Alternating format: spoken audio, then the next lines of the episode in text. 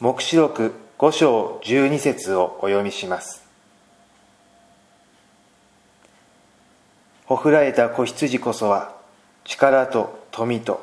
知恵と勢いと誉れと栄光と賛美とを受けるにふさわしい。黙示録はイエス・キリストの弟子ヨハネがキリストから授かったメッセージを記録したものです。ヨハネは不思議な光景を目の当たりにしましたがそのうちのいくつかのものは聖書の民であるイスラエル人のヨハネにもはっきり理解できました。そのように黙示録は他の聖書の知識を活用することで本来の意味を知ることができます。ヨハネが見たのはほふられた子羊でした。羊はイスラエル人の代表的な家畜であり神への礼拝の際にほふって殺され生贄として捧げられました。しかしヨハネが見た子羊はほふられたにもかかわらず生きていて目の前に立っているのでした。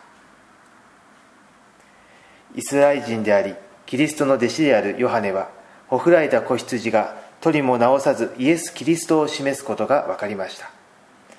キリストは十字架で血を流されましたがその血は全人類を救うための生贄となりました。また十字架の死から3日目の復活は私たちを救って命を与えるためのものでした。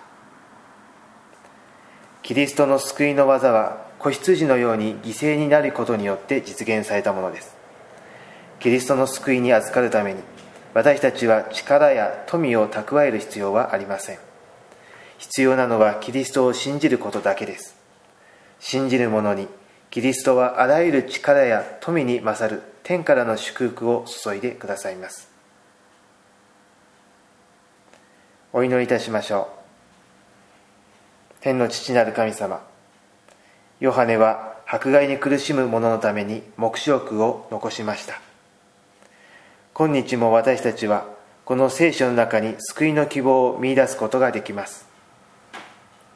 ほふられた子羊であるイエス・キリストが私たちの苦しみを取り除き希望を持って日々を生きることができますようにお導きください。イエス・キリストのお名前によって祈ります。アーメン。